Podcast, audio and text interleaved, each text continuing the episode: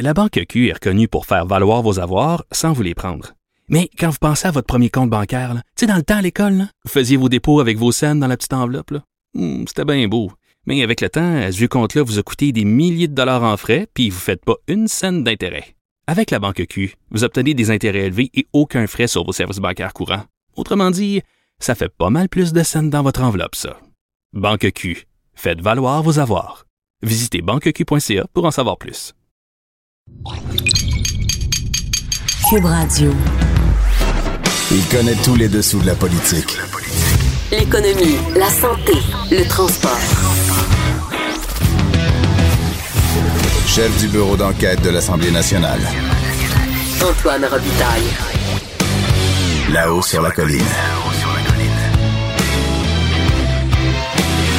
Cube Radio. Bon jeudi à tous en direct du Cochron à l'Assemblée nationale de là-haut sur la colline. C'est frigorifique aujourd'hui, 22 novembre. Euh, L'impression que le climat est un peu déréglé quand même. Là, moins 15, un 22 novembre, c'est quand même étrange. Et on va d'ailleurs parler du climat avec Manon Massé de Québec solidaire à 13h30 parce qu'il y a eu une grande conférence de presse des partis d'opposition aujourd'hui à ce sujet. On va aussi se demander si la ville de Québec a bien fait d'écarter l'hypothèse d'un métro pour son projet de transport et ça, ce sera à 13h45. Mais d'abord, ah, j'ai ici des vadrouilleurs avec moi en studio dans le Cochron. Euh, alors bonjour Jean-François Gibault, qui est directeur de la recherche à QMI. Bonjour Antoine. Et bonjour Geneviève Lajoie, ça fait longtemps que Geneviève est venue à notre micro. Geneviève Lajoie qui est euh, reporter, euh, correspondante à- au Journal de Québec, euh, ici parlementaire. Bonjour.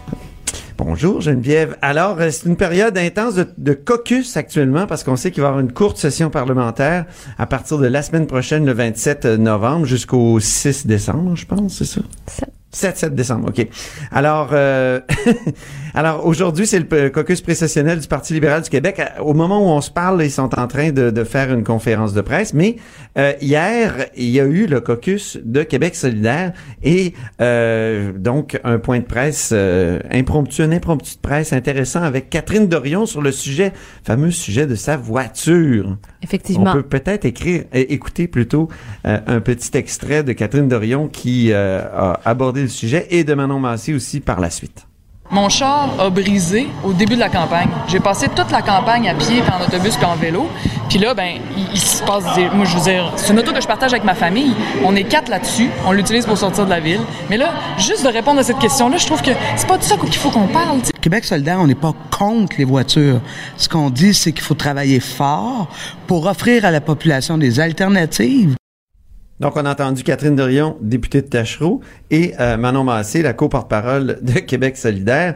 Et, Geneviève, tu as écrit sur ce sujet-là et, et elle s'est défendue euh, assez bien quand même hier, Catherine Dorion? Plutôt bien, oui, Oui. je dirais. Elle nous a expliqué qu'effectivement, lui, elle, elle habitait au troisième étage, donc avoir un véhicule électrique, c'était très difficile. Il n'y avait pas de borne dans la rue euh, où elle habite. Bon point. Euh, bon point. Euh, bon, après ça, peut-être qu'on aurait dû relancer avec l'hybride, là. Bon, sur le moment, on n'y a pas pensé. Euh, mais effectivement, elle s'est très, très bien défendue. Euh, faut, faut, faut, faut voir que Québec solidaire, je comprends que c'est pas eux qui ont lancé euh, cette histoire de de de de, de voiture, hein, d'achat de voiture. Bon, euh, c'est venu sur les réseaux sociaux, ça a fait grand bruit dans le paysage médiatique dans les derniers jours. Donc c'est pas QS qui est à la, qui est derrière cette histoire-là. Mais reste qu'une fois que c'est lancé, ben pourquoi pas Ah hein? bon? Ils sont Ben, contents? Ben, je vous dirais pas qu'ils sont contents, mais pourquoi ne pas faire des gains politiques sur une chose qui est déjà lancée? C'est, c'est, c'est pas Parce qu'en politique, c'est important de faire parler de soi. Exactement. Euh, Il y a un adage qui dit parlez-en bien, parlez-en mal, mais parlez-en. Euh, c'est un peu ça. Alors, ça leur a permis de réaffirmer leur position encore une fois sur le troisième lien routier entre Québec et Lévis. Euh, une chose qu'ils se plaisent énormément à faire. Euh, donc, euh, il y a des gains politiques à faire. Et comme la semaine dernière, Madame Dorion en avait fait aussi avec euh, sa, sa ligne de coke, le, le- le- le- la ligne de coke, la comparaison entre la ligne de coke et le troisième lien. Dans ce cas, dans ce cas-là, il y avait un petit peu plus de calcul politique même Ah à oui. l'origine. Oui, tout à On fait. dirait qu'elle voulait corriger son fameux vidéo de, de Bilbao, là, où elle, elle disait le troisième lien, c'est de la merde, là. Elle voulait on dirait faire un, un comment dire, un, un vidéo où il y a un argumentaire un peu plus étoffé. Exactement, mais on- quand on vérifie en- après ça, on se rend compte que, que Québec solidaire avait donné euh, son accord à la publication de cette vidéo Oui. sur la ligne de coke. Donc, c'est euh, c'est toi d'ailleurs qui nous a révélé ça, oui. Donc, euh, c'est pour montrer aux gens que Québec solidaire euh, s'est rendu une vraie force politique et comme les autres partis, ils sont des adeptes de la stratégie politique, quelle qu'elle Oui. soit. Ils n'ont pas le choix Effectivement. quand on est en politique. Mais est-ce qu'on peut dire que que Catherine Dorion, un peu comme ce que Gabriel Nadeau-Dubois nous a dit la semaine passée, c'est euh, la, la remplaçante d'Amir Kadir pour ce qui est des sorties intempestives? Ben, c'est ce que euh, Manon Massé nous a dit hier. On lui a posé la question euh, euh, est-ce que vous, à un moment donné, vous pourriez lui dire bon, mais c'est assez, Catherine, euh, ça, ça c'est trop. Puis tout de suite, elle nous a dit ben, vous savez, j'ai été la collègue d'Amir Kadir pendant plusieurs années. Et lui réussissait de se faire aimer des gens, mais en faisant de la politique autrement. Et souvent, euh, ça plaisait pas à tout ce qu'il disait. Euh, Mais euh, ça décoiffe, mais Ben ça... oui. Mais Amir, encore- on se souvient, il a été élu, puis le lendemain, il allait lancer des, euh, des souliers à une, euh, à une photo de George Bush. Ça avait fait vraiment jaser, là, ça avait fait Et sans scandale. oublier, vous souvenez-vous, euh, il avait euh, fait un commentaire sur la famille royale euh, qui venait au Canada, si je ne me trompe pas, si je me souviens bien. Il les avait, pas, il les avait comparés à une... Des parasites. à des parasites. Oui. Ça, ça avait été repris mondialement. non, mais c'est incroyable quand même. Et à l'époque, il était, il était, est-ce qu'il était seul? Il était deux députés? Il était seul il au était début, seul? en 2008. Donc, Oui. comment faire parler de lui, euh, même seul à l'Assemblée nationale? Alors, ils sont dans la même veine. Ils continuent dans cette veine. En 2008, t'as vu? J'ai dit en 2008, ouais, j'étais là, moi, Ouais. déjà. Hein? C'est pas pour rien que je suis membre de la FADOC. bon, ça ne nous rajeunit pas. Tu sais, c'est 2000 2008, c'est des souvenirs très présents à ma mémoire. hein, c'est des 10 ans. Euh, donc, euh, Québec solidaire, c'est fini, le, le caucus précessionnel. Euh, et on, on a hâte de voir quand même ce que ça va donner en chambre. Catherine Dorion, euh, est-ce qu'elle va respecter le, le- le décorum? Est-ce que quelle sorte de langage elle va utiliser? Oui, puis euh, Manon, Manon Massé disait tout, euh, quand même hier que c'est sûr que QS interviendrait si jamais il y avait un manque... euh, euh, Un excès? oui, un excès, Ah bon? mais euh, oui, au niveau du respect. Un manque de respect ou quoi que ce soit de genre. Mais bon, le protocole à l'Assemblée nationale, l'habillement, il y en a plusieurs euh, de mes collègues euh, qui ont hâte de voir de, de quelle Oui. façon elle pourrait être habillée à l'Assemblée oui, à l'Assemblée nationale. Je ne vous le cache pas. Merci beaucoup, Geneviève Lajoie, pour euh, ce tour d'horizon de Québec solidaire. Maintenant, je me tourne vers Jean-François Gibault. Il y a eu une mise à jour économique hier à Ottawa. Or, peu de réactions ici à Québec, je trouve. Habituellement, quand il y a une mise à jour à Ottawa, euh, il- tous les partis euh, font une sortie. euh, en tout cas, le gouvernement fait une sortie. Surtout qu'Éric Girard, le ministre des Finances, a dit j'attends la mise à jour à Ottawa pour boucler la mienne. Donc, il devait avoir quelque chose à dire. Or, il n'y a pas grand-chose d'après ce que je vois là, Pas, pas grand chose encore ce matin. Un petit communiqué un peu laconique, très court, pour nous dire qu'ils sont en train d'analyser tout ça et que euh, le prochain, euh, le document déposé par Québec, là, le, le 3 décembre, euh, va contenir soit des Qui va être la mise à jour du. qui va être la mise à jour du gouvernement du Québec. C'est là qu'on va savoir si le gouvernement du Québec emboîte le pas à ce qui a été annoncé hier par par le gouvernement fédéral. Hier, donc, un énoncé économique qui visait surtout les entreprises. On sait que du côté américain, l'administration Trump a été très agressive, réduit l'impôt des entreprises. Et là, euh, on se demande s'il va y avoir des effets de déplacement du côté du, euh, du gouvernement du Canada. Pour éviter ça, ce qu'on annonce, euh, pratiquement 15 milliards, là, beaucoup d'argent, 15 milliards 15 pour milliards, inciter, euh, le gros morceau, là, c'est inciter les entreprises à investir davantage. Et là, on nous parle beaucoup de mesures d'amortissement accéléré. Donc, qu'est-ce que Ouais, ça attends, mange? ouais, c'est ça. Ouais, ouais, C'est qu'est-ce que ça? mange en hiver, l'amortissement accéléré? C'est, c'est, euh, c'est très sympathique comme, euh, comme euh, concept. En fait, c'est, simple. C'est lorsque les entreprises investissent pour acheter des nouvelles machines, un nouvel immeuble, des choses comme ça. Ils peuvent, après ça, déduire progressivement cette dépense-là au fur et à mesure que la machine, par exemple, euh, atteint sa durée de vie utile. Là, ce qu'on dit, c'est que vous allez pouvoir déduire ça plus rapidement. Donc, au, au net, moins d'impôts à payer euh, dès les premières années où on fait ces achats-là. Donc, c'est comme si le gouvernement disait, investissez dans vos entreprises, vous allez payer moins d'impôts. Je trouve Donc- ça intéressant quand même parce que c'est- quand on achète de nouvelles machines, il est- on est susceptible d'avoir une meilleure productivité. Ben, c'est ça sait le que but. c'est un des talons d'Achille de l'économie canadienne. Exactement. Au Québec également, on a un retard de productivité qui est un peu historique qu'on traîne. Et là, euh, le gouvernement dit, au lieu de faire une baisse d'impôts, on y va par euh, un incitatif à l'investissement qui est intéressant au niveau euh, fiscal pour les entreprises. Très bien. Euh, donc, euh, puis la réaction timide, comment tu la vois? Pour pourquoi euh, Ben, en- peu en- de réactions ici à Québec? La réaction timide, c'est que le gouvernement du Québec veut voir si il va s'harmoniser. Donc, si au niveau du Québec aussi, on va dire ces fameuses machines-là, on va, on va vous donner un intérêt à les acheter parce que vous allez pouvoir les déduire plus vite. Et ça, ça, on parle de gros sous. Et comme le gouvernement du Québec a son propre agenda, on le sait, on parle de, de, de projet de loi qui va baisser les taxes scolaires. Monsieur Legault nous parle de chèques aux familles. Ben là, ça perturbe un peu les plans, là. Donc, si le gouvernement Donc, on pensait qu'il y avait 3 milliards dans la cagnotte Ben là, on le de ramasser cette année. Alors, le, le- le pauvre 3 milliards, il va fondre assez vite là, avec toutes ces annonces Il va avoir des choix à faire, puis je pense que c'est Même peu- des choix à faire, OK. Ah, absolument. Et c'est pour ça que M. Girard nous disait ce matin, savez-vous, on, on va le regarder encore. OK, OK. Puis là, il y a l'aide aux médias aussi. On va, Oui. on va donner euh, euh, pas mal de sous aux médias qui sont en crise partout. euh, Ben voilà, les, les médias, euh, plusieurs médias ferment beaucoup en région. On sait, c'est l'hécatombe est là un peu partout. Euh, trois mesures. Donc une, une première mesure qui qui euh, qui vient dire aux, aux médias si vous vous constituez un organisme à but non lucratif. Donc si votre but ce n'est plus de faire de l'argent, il y aura la possibilité d'émettre des reçus euh, déductibles pour fin d'impôt aux gens qui veulent bien vous donner. Donc, au lieu, on parle carrément, là, euh, un don à Enfant Soleil, ben, vous savez, vous pouvez le déduire de vos impôts. Ben là, si vous faites un don à un média À la presse, à la presse, par exemple, oui, euh, dorénavant, vous pourrez le déduire. Donc, c'est- ça va... Parce que c'est le modèle d'affaires choisi la presse. C'est le modèle d'affaires choisi par la presse, là, visiblement, qui est reconnu par le gouvernement fédéral. Et là, ça sera peut-être plus facile pour eux euh, de recueillir des dons pour financer leur activité. On verra s'il y aura d'autres conversions. Ouais, la, la, la- la plus grosse mesure probablement qui était demandée par euh, par toute l'industrie, tout simplement un crédit d'impôt à la masse salariale. Donc, on va aider à payer en, partie le salaire des employés.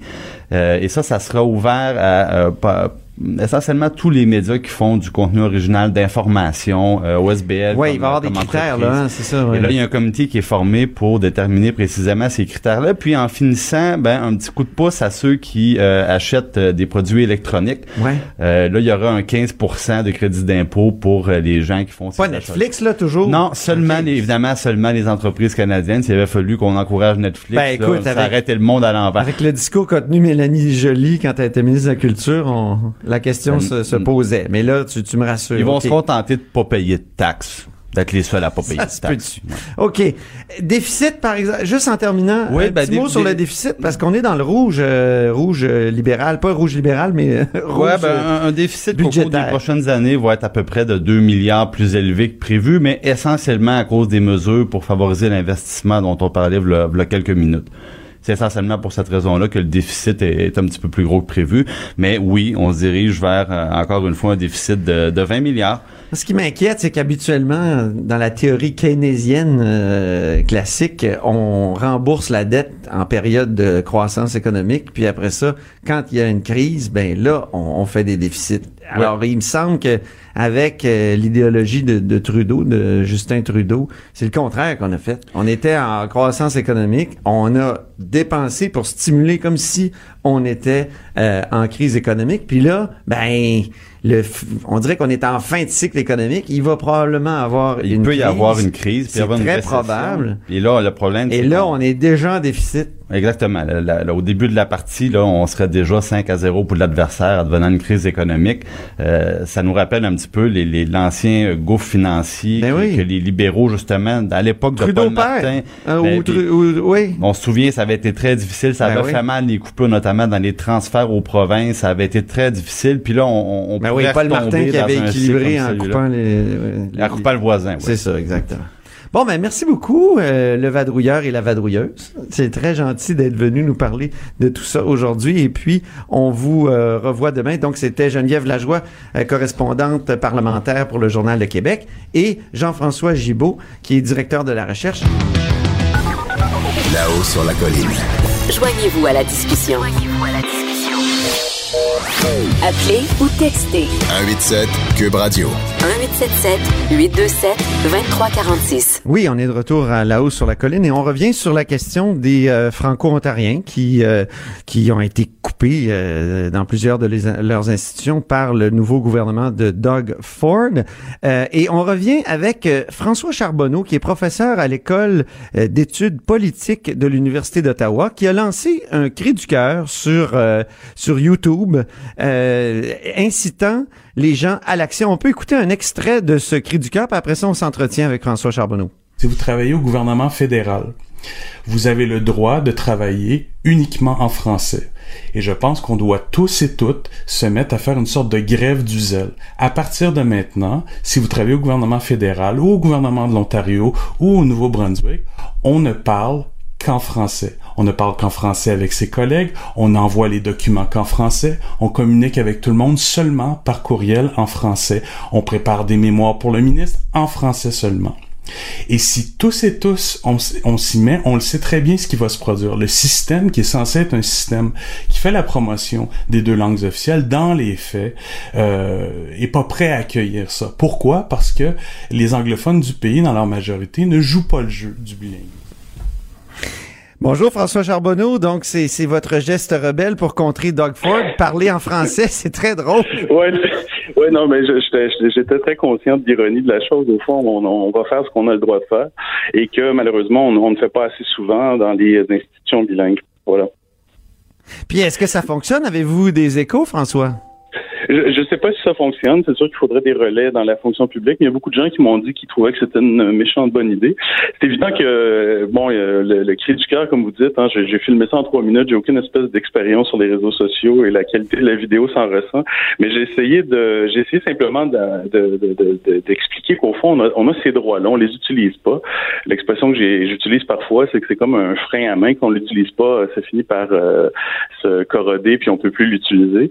Euh, Ah, c'est intéressant que- comme, comme image, ben oui.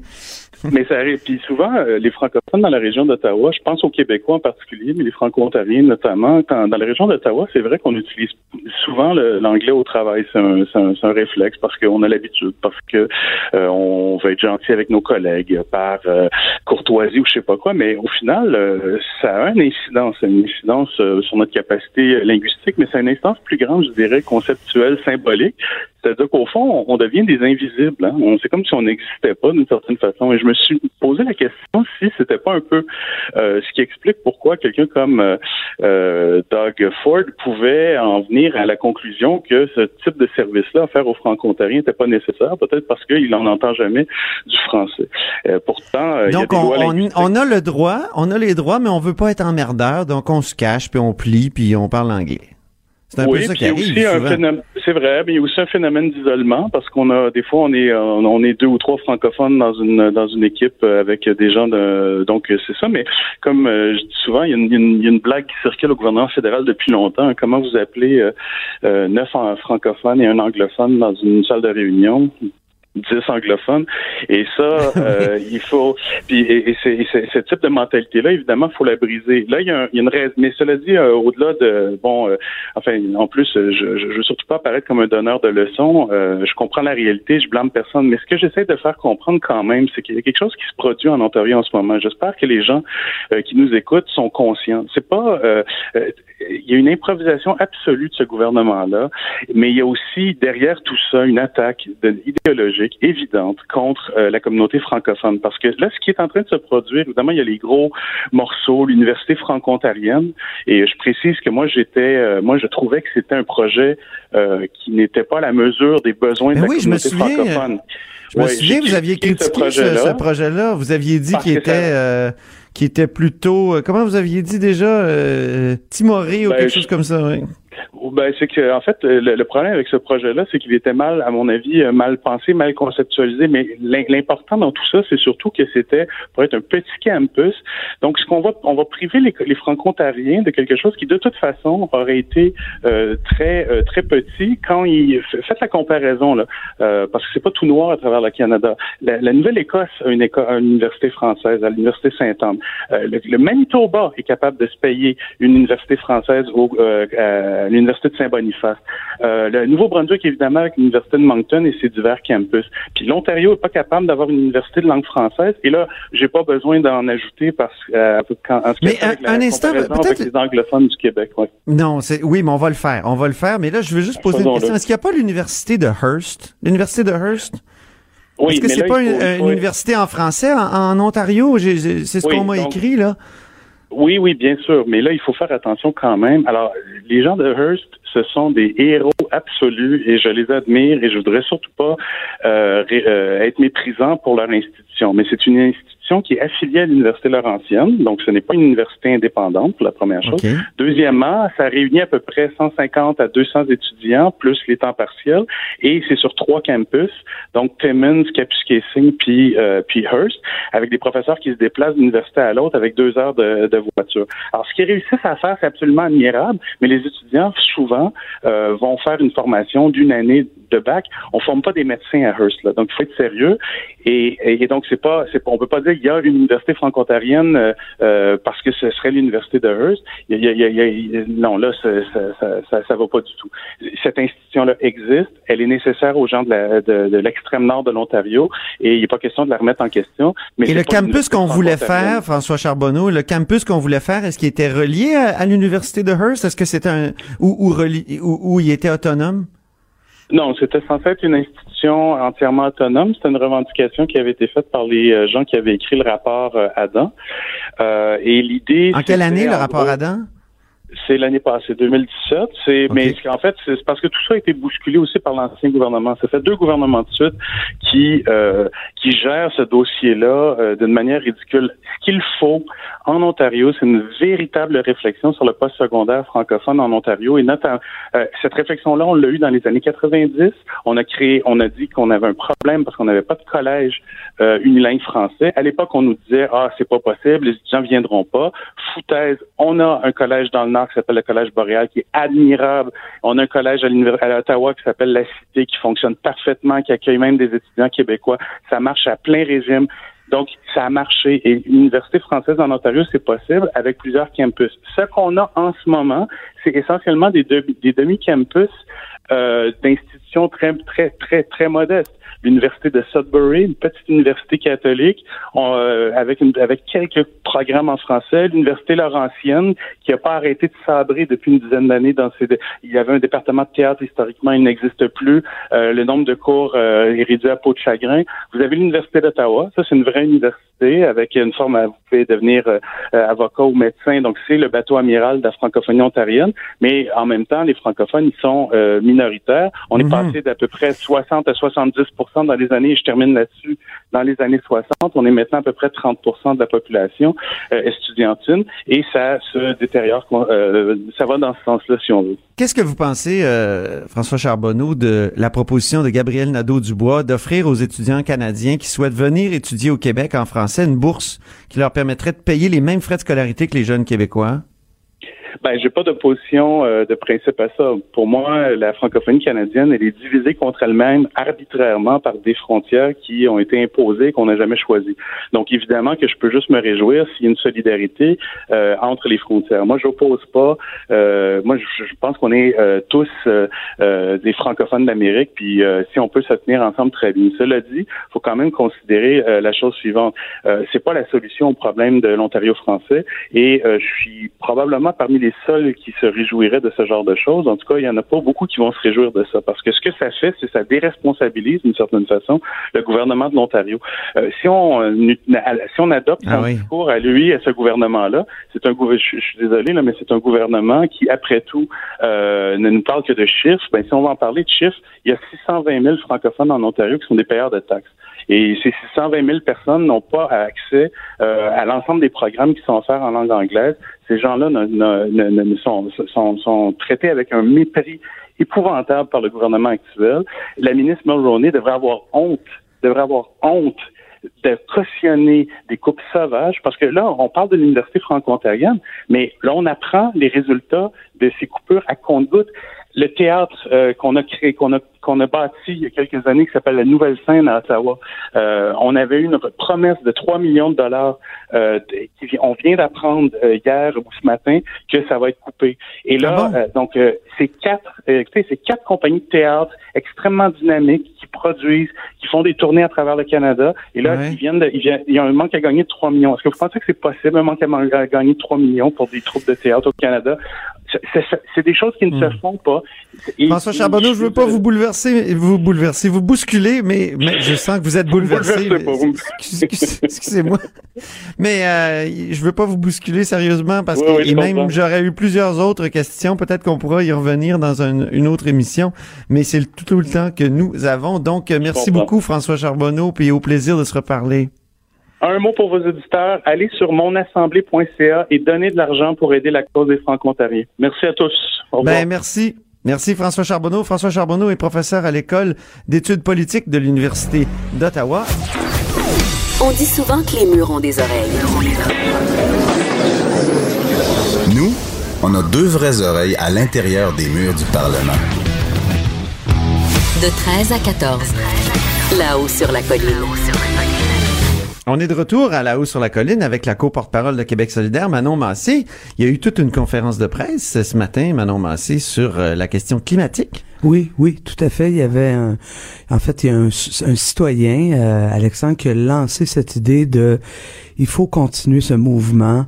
Et la façon, lui, qui contribue à le faire, c'est de rassembler des gens. Et ce matin, c'était toutes des ex-candidats et candidates des différents partis euh, qui sont venus en appui à une déclaration qui souhaite pousser les parlementaires, leur dire travaillez ensemble, s'il vous plaît, on en a besoin. Ça doit être curieux quand même d'être à côté des, d'une parlementaire libérale comme Marie Montpetit, qui, après tout, le gouvernement libéral s'est pas illustré là euh, dans, dans sa défense euh, de, de, ou dans son combat sur les, les, les, gaz à effet de serre, contre les gaz à effet de serre. Ouais. Ben c'est sûr. Puis en même temps, ben ce que les citoyens nous demandaient, c'est eux autres qui nous ont rassemblés. C'est-à-dire maintenant, il, il est plus minuit, moins quart, moins une. Là, il faut faire le changement de cap nécessaire. Puis moi, ben, je suis bonne joueuse, euh, mais euh, c'est pour ça ce matin, moi, j'ai parlé de cohérence. Il faut être cohérent. Euh, et, et on verra ce que ça donnera. Mais je pense que ce que le peuple nous dit, c'est Hey, vous n'êtes pas les seuls qui avaient un pouvoir sur le devoir que nous avons de faire le virage nécessaire. Les citoyens et citoyennes ont vu sur la même planète que vous autres, alors on veut que vous fassiez quelque chose. Il y a beaucoup de citoyens et citoyennes qui sont euh, vraiment préoccupés, qui, qui craignent, euh, mais il y en a d'autres qui sont comme rebutés par le discours de fin du monde. Comment aller les chercher ces gens-là? Parce qu'ils disent, hey, ça, ils nous annoncent la fin du monde à chaque à chaque demi-heure là, et ça se peut pas, c'est pas vrai. Il y a de la neige dehors. Il y a Donald Trump qui écrit ce matin, vous avez vu Ah non, j'ai pas vu. Il a dit brutal and extended cold blast could shatter all records, whatever happened to global warming? Alors, qu'est-ce qui est arrivé? Qu'est-ce, qu'est-ce qui arrive au, au, global warming, au réchauffement global? Donc, beaucoup de doutes dans la population quand même là-dessus. Comment on peut aller les chercher en disant encore plus que c'est la fin du monde? Non, ben, moi, je suis pas dans c'est la fin du monde. C'est, on a encore le pouvoir de, de faire en sorte que la planète souffre le moins possible de euh, des choix qui sont faits euh, mm-hmm. par les humains. Alors, il faut les faire ces choix-là. Euh, c'est sûr que, puis là, on se comptera pas de blague, là. C'est pas une question de fin du monde. La planète, elle va continuer à exister, là. L'enjeu, c'est que c'est nous qui allons manger le, gros bout. Euh, et c'est déjà commencé. C'est ça, je pense que vous moi, je dis à parlé comme Catherine Dorion, là. On va manger de la on va manger, euh, ouais, c'est une autres qui va manger de la marde, c'est ça, c'est exactement ça. Ben, on est déjà un peu là, tu sais. J'étais à, j'étais en Outaouais cet été et tu sais quand ta, ta maison s'est envolée complètement là, puis ah t'as plus rien là. T'es, t'es une personne migrante, t'es arrivé au Québec, t'as, t'as tout laissé derrière toi, t'as recommencé à, à, te constituer un petit foyer tranquille avec des meubles, des et là, schlang, une autre tornade, schlang, un ouragan, on passe, un, ben, plus une tornade. Tornade. Alors bref les impacts sont là et je pense que euh, ce qui est désolant avec M. Trump, c'est qu'il ferme les yeux sur le fait que ça nous coûte déjà extrêmement cher. Hein? Lui, il l'a vécu aussi, là. Mais c'est partout sur la planète. Et je pense que pour parce que votre question c'était qu'est-ce qu'on dit aux Oui, gens qui qu'est-ce disent qu'on dit? Arrêtez d'être oui? Ben, moi, je pense que moi, ce qui a toujours été mon arme à moi, c'est de comprendre ce qui se passe. Tu sais, tu trouves que c'est alarmiste, tu trouves que ça n'a pas de bon sens, ben informe-toi. Prends l'information, va, à- va. Tu sais, moi, c'est- clair que les scientifiques jouent un rôle important là. Les scientifiques qui ont les connaissances nécessaires pour nous faire comprendre, par exemple, que le gaz de schiste, ben à quelque part, c'est aussi polluant que le pétrole, et que donc quand on dit que une une des énergies de transition, c'est le gaz naturel. Ben, quand on a fait un temps soit peu de recherche, on sait que euh, ben c'est pas ça. Mhm. Alors moi, c'est ça que je dis aux gens. Vous trouvez que je suis alarmiste, vous trouvez que c'est pas drôle ce que je parle, ben informez-vous. Et moi, je, je suis prête à débattre. Et euh, puis après ça, on fera les prises de conscience. Et là, ce matin, vous avez réclamé avec les autres euh, intervenants à la, com- à la conférence de presse des états généraux sur Ouais. la question. Que- que- ça serait sur quoi précisément? Comment ça serait organisé? De quoi on discuterait? Ouais. Et qui participerait à ces états généraux-là? Ben, euh, il faut voir la démarche de ce matin, hein, les, les, les déclarations, d'ailleurs, c'est sur Internet. C'est que ce citoyen-là, il s'est dit, il faut que tout le monde, on se mette en action et il faut qu'on fasse des actions euh, qui, qui, qui, sont coordonnées. On peut pas faire d'une main quelque chose qui, effectivement, a des impacts positifs, puis de l'autre main, déconstruire ça parce qu'on fait d'autres choix. Alors, je pense que c'était ça leur volonté de d'états généraux, c'est de dire, pouvons-nous tous et toutes nous asseoir ensemble pour prendre, pour pour faire des prises de conscience, mais pour se dire, c'est quoi les moyens qu'on a euh, comme communauté, premièrement, eux autres sont exigeants envers eux-mêmes, comme communauté, mais ensuite, il y a des décisions politiques qui sont plus macro, qui sont structurantes.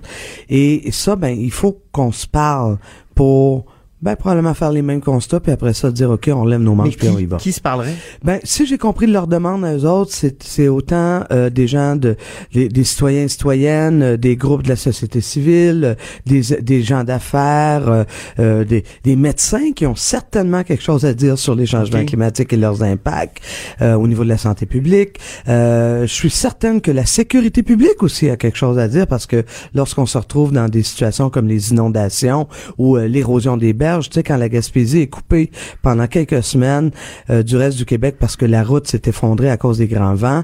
Euh, alors, moi, je pense, et les politiciens, politiciennes, bien sûr, je pense que c'est tout ce monde-là qui veulent voir travailler ensemble. Puis C'est pour ça que ce matin, on n'a pas hésité. On était les partis d'opposition qui étaient en présence, mais aussi euh, des candidats, candidates du Parti vert, du Parti, euh, du nouveau Parti démocratique du Québec, euh, pour Est-ce qu'il y avait des représentants de la CAQ? il n'y avait pas de représentant de la CAC, mais j'ai questionné Alexandre Thibodeau, c'est ça, hein?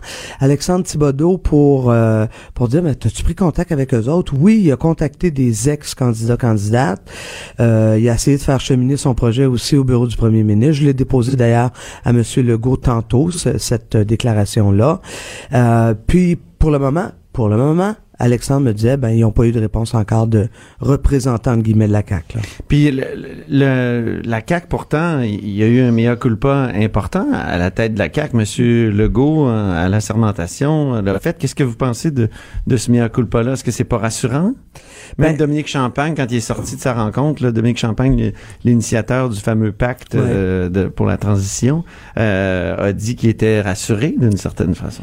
Ben, moi, je pense que, euh, tu sais, la politique, c'est le pouvoir de parole, mais quand tu as 74 députés et que tu as le plein pouvoir gouvernemental, ben c'est les actions qui sont nécessaires. C'est là que c'est un petit peu pour moi inquiétant, euh, dans le sens je comprends la logique euh, de Monsieur Legault qui dit produisons de l'électricité, nous allons en vendre à l'extérieur et ça va diminuer les GS de l'extérieur, mais donc de la planète. Je comprends cette logique-là.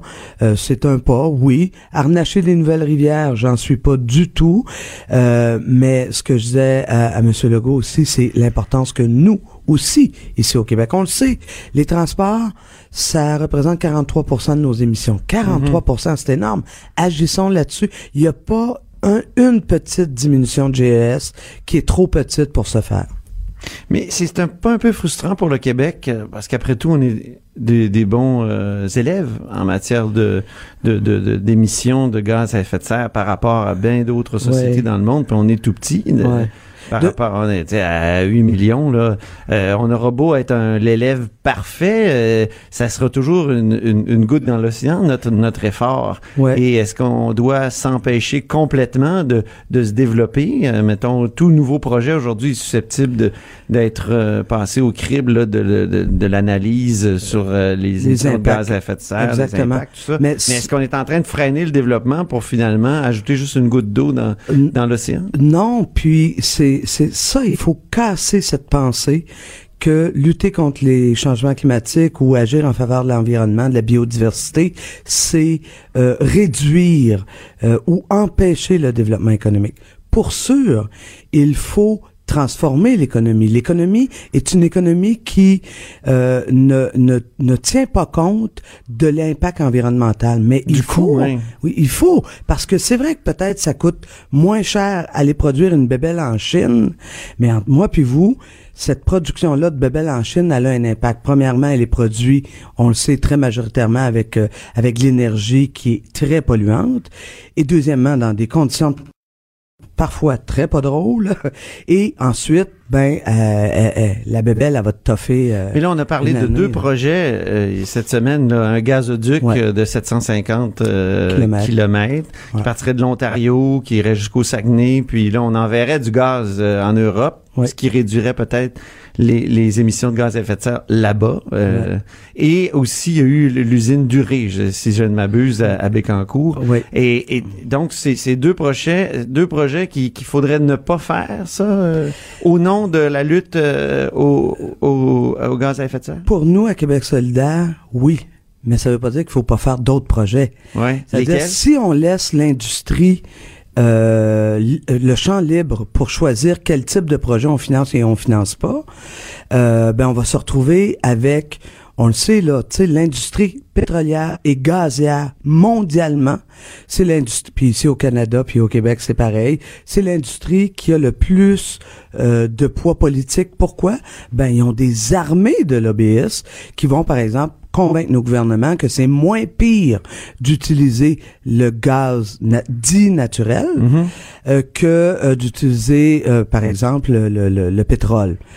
Soit, mais c'est une partie de la vérité, puisque le méthane n'est pas considéré actuellement dans le calcul des GES, ben c'est facile de dire euh, que le gaz naturel en pro- produit moins d'effets euh, sur les changements climatiques, sur le réchauffement de la planète, pardon, parce que c'est pas calculé. Ben oui, mais calculez-les, vous allez voir, ça a des impacts majeurs.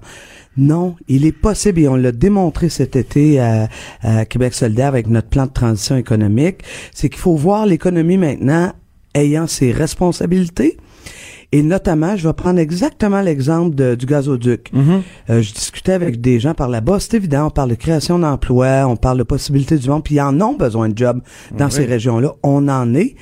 Mais vous savez, on, a- on envisage, en tout cas le gouvernement, pas on nous-mêmes, mais le gouvernement euh, caquiste envisage d'investir aussi, de soutenir financièrement avec notre argent public à hauteur de 250 millions euh, ce projet-là.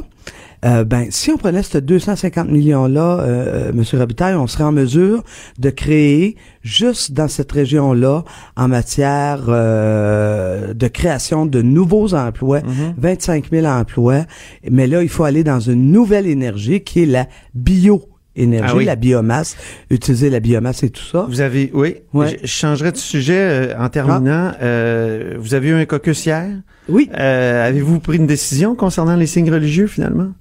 Ah ben euh, non, pas du tout. Nous, on est toujours à la même page, c'est-à-dire notre parti. Vous êtes en train de remettre en question euh, votre Notre parti veut réfléchir. hein. Euh, tu sais, la donne a changé. Le Bouchard Taylor, ça a 15 ans. Euh, euh, autant comme autant. 10 ans, 10 ans. Euh, 10 ans, ok, je suis d'accord, c'est vrai. Mais toute la démarche préalable, on l'a brassé Ah, ok, quand ok, même. ok, ok, oui. Ben, 15 ans, c'est un peu trop. ouais, voilà, je suis d'accord avec vous. Mais, mais disons, Bouchard Taylor, euh, 10 ans. Et 10 ans plus tard, on en est encore là. Euh, on veut voir avec nos membres, euh, la, la posture qu'on défend depuis qu'on a déposé la charte de la laïcité. Euh, Est-ce que c'est encore le bon outil actuellement dans le monde? Est-ce qu'on est capable de rassembler ce qu'il faut? C'est de faire en sorte qu'on règle cette situation-là parce qu'au quotidien, c'est des hommes et des femmes, je dirais particulièrement des femmes, vous le savez comme moi, qui vivent les impacts du fait qu'on ne tranche pas cette question-là collectivement. Et pour le moment, il n'est pas question de revoir notre position, mais c'est collectivement de Mais si on veut prendre la décision, il- il- vous, vous seriez un peu l'empêcheur de, de, de, de- danser en rond parce que vous étiez par, vous étiez, euh, comment dire, euh, vous, vous faisiez partie de, de ce consensus-là. euh, Ben, depuis longtemps, c'est-à-dire de, de Bouchard-Taylor. Si, vous rompez les rangs, c'est vous là, qui, Ouais. qui, Ben, qui écoutez- remettez la décision plus tard, non? Ben écoutez, quand même, M. Bouchard, ben vous savez, M. Taylor, lui, est sorti de ce consensus-là. Ouais. M. Bouchard le remet aussi, se pose des questions.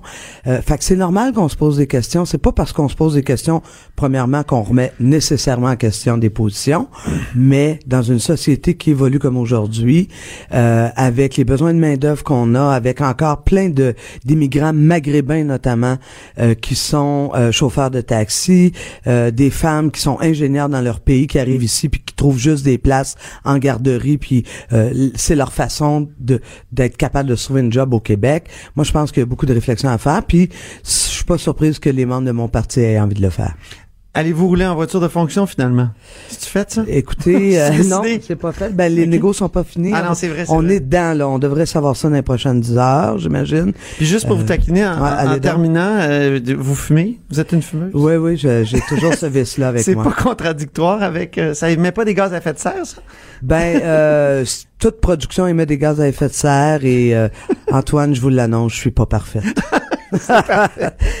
Merci mais, euh, mais vous, il y aurait un peu de perfectionnement de votre studio parce qu'en rentrant, j'avais vraiment l'impression de me retrouver à l'UCAM dans le local étudiant de la radio. C'est notre euh, côté cochon, oui. C'est, c'est- Ben, écoutez, moi, j'aime ça. Il y a quelque chose oui. de simple et tout ça. Hein? C'est vrai, hein? Mais c'est la simplicité volontaire, je pense un à peu, dans votre le fond. On bonheur. peut pas être contre ça, là. Je pense à votre bonheur aussi.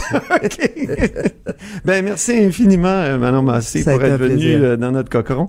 Et puis- Et j'y reviendrai. oui, OK, merci beaucoup. Au revoir. Alors, c'était Manon Massé, la co-porte-parole de Québec solidaire. Antoine Robitaille. Le philosophe de la politique. De 13 à 14. Là-haut sur la colline. Cube Radio. On est au dernier segment de là-haut sur la colline et on va discuter des transports à Québec. Euh, je pense que ça intéresse tout le Québec parce que c'est des décisions qui peuvent coûter très cher, qui vont coûter très cher. Alors avec moi, j'ai Karine Gagnon qui est directrice adjointe de l'information et chroniqueuse au Journal de Québec. Bonjour Karine.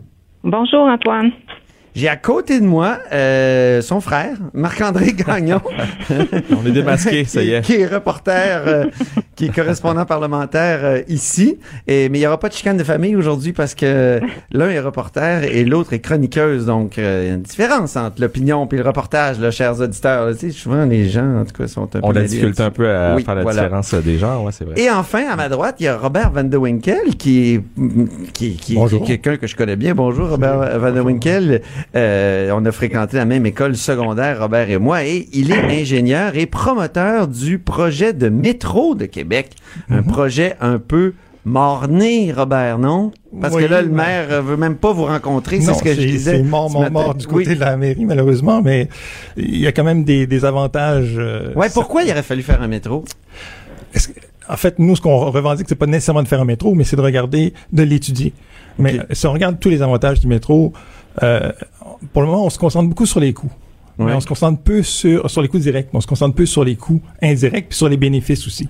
Donc, il manque tout cet aspect de, d'analyse coût-bénéfice pour les deux systèmes, bon, le tramway et, le métro. Nous, on pense que le métro gagnerait haut la main, mais tous les, les, les, coûts euh, financiers que ça, ça implique, autres que ceux des coûts directs. Bon, par exemple, on va ouvrir euh, toutes les rues de Québec en tranchées, on va arrêter la circulation, ça va causer des problèmes euh, d'accès au commerce, d'accès aux institutions, etc., etc. Ça va contribuer à l'augmentation de la congestion pendant les cinq ou six années que ça va durer.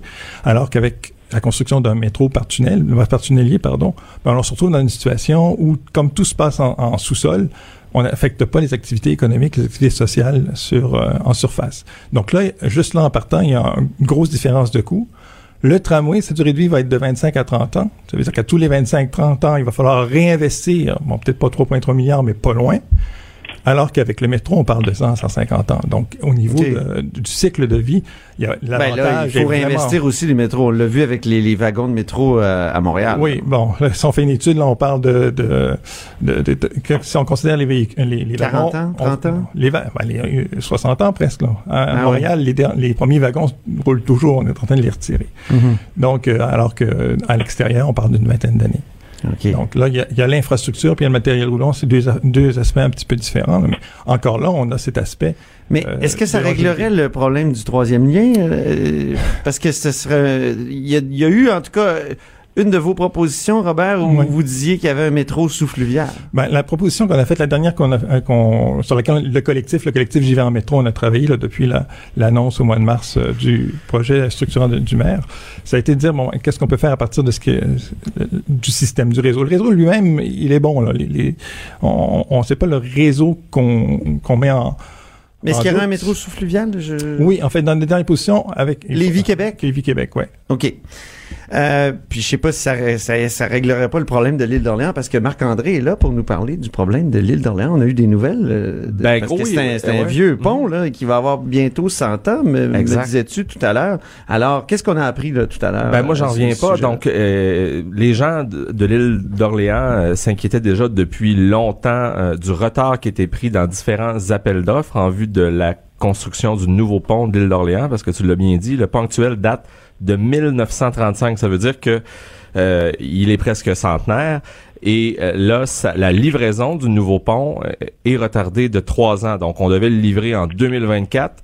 Il sera finalement mis en service en 2027. Euh, alors, c'est ce que le nouveau ministre des Transports, François Bonnardel, a constaté à la suite du lancement d'un appel d'offres récent. Euh, donc, c'est un retard vraiment euh, important qui risque Est-ce que c'est parce qu'on veut ajuster ça avec l'éventuel projet du troisième lien qui a été promis par François Legault, au moins de commencer à pelleter là, euh, ou à creuser Ouais. pendant, le, pendant le, mandat actuel? Ben, jusqu'à maintenant, euh, la CAC comme les libéraux avant eux maintiennent ben, que ces deux projets qui sont séparés. Mais ce qui est particulier, c'est que la CAC n'écarte pas non plus la possibilité que le pont, euh, le futur pont de l'île d'Orléans soit peut-être une des composantes du futur troisième lien. C'est ça. Donc, euh, il y aura certainement euh, matière, euh, je crois, pour Donc, le ministre finirait comme en tunnel quand on arrive à l'île. là, Il y, y aurait une sortie tunnel puis une Ouais. sortie euh, Ben, vers l'île, tu sais, j'imagine. le- Je pense que le troisième lien, que, le troisième lien que les gens ont en tête depuis le début, c'est cette fameuse vidéo qui avait été produite par la Chambre de commerce Ouais, il y a ouais, quelques années où on voit un tunnel qui sort à l'extrémité de l'autoroute 40 près du fleuve, dans le coin de la baie de Beauport, et qui nous amène euh, euh, donc euh, du côté de la rive sud, dans le secteur de, de la sortie l'Allemand. Le- le nouveau pont de l'île d'Orléans, ben, c'est un autre problème. Là. Il Ouais. faut remplacer un pont qui tombe en morceaux. Euh, au début octobre, il a Ben fallu oui. qu'ils ferment le pont de l'île d'Orléans pendant presque oui. deux heures parce qu'il y avait un trou dans la chaussée. Oui. Euh, Il n'y a donc- pas d'autre façon d'y aller. Il n'y a pas d'autre lien. C'est ça, ben oui, à l'île d'Orléans, au fond, eux, ils sont en attente de leur premier et seul lien. Et euh, il y aura... Hey, le le- le Ouais. temps file, c'est effrayant. Karine, euh, t'écoutes tout ça, puis qu'est-ce que tu te dis? Ben, je me dis que. Excuse-moi de te laisser que, te bou- bousculer comme ça, mais je, je te laisse la parole. Ben c'est ça. Moi, je pense que euh, je, je vois pas trop comment euh, comment on peut euh, ne pas lier les deux projets. Là. Je, je vois pas comment il peut pas y avoir des délais supplémentaires là, si le troisième lien est lié au pont de l'île d'Orléans. Alors, ce serait intéressant de voir comment ça va s'articuler. C'est terrible, j'ai mal géré mon temps, là, Karine. On t'a sous-utilisé, on va, te, on va te rappeler dans les prochains jours. Et c'est ainsi que se termine euh, là-haut sur la colline. Cube Radio.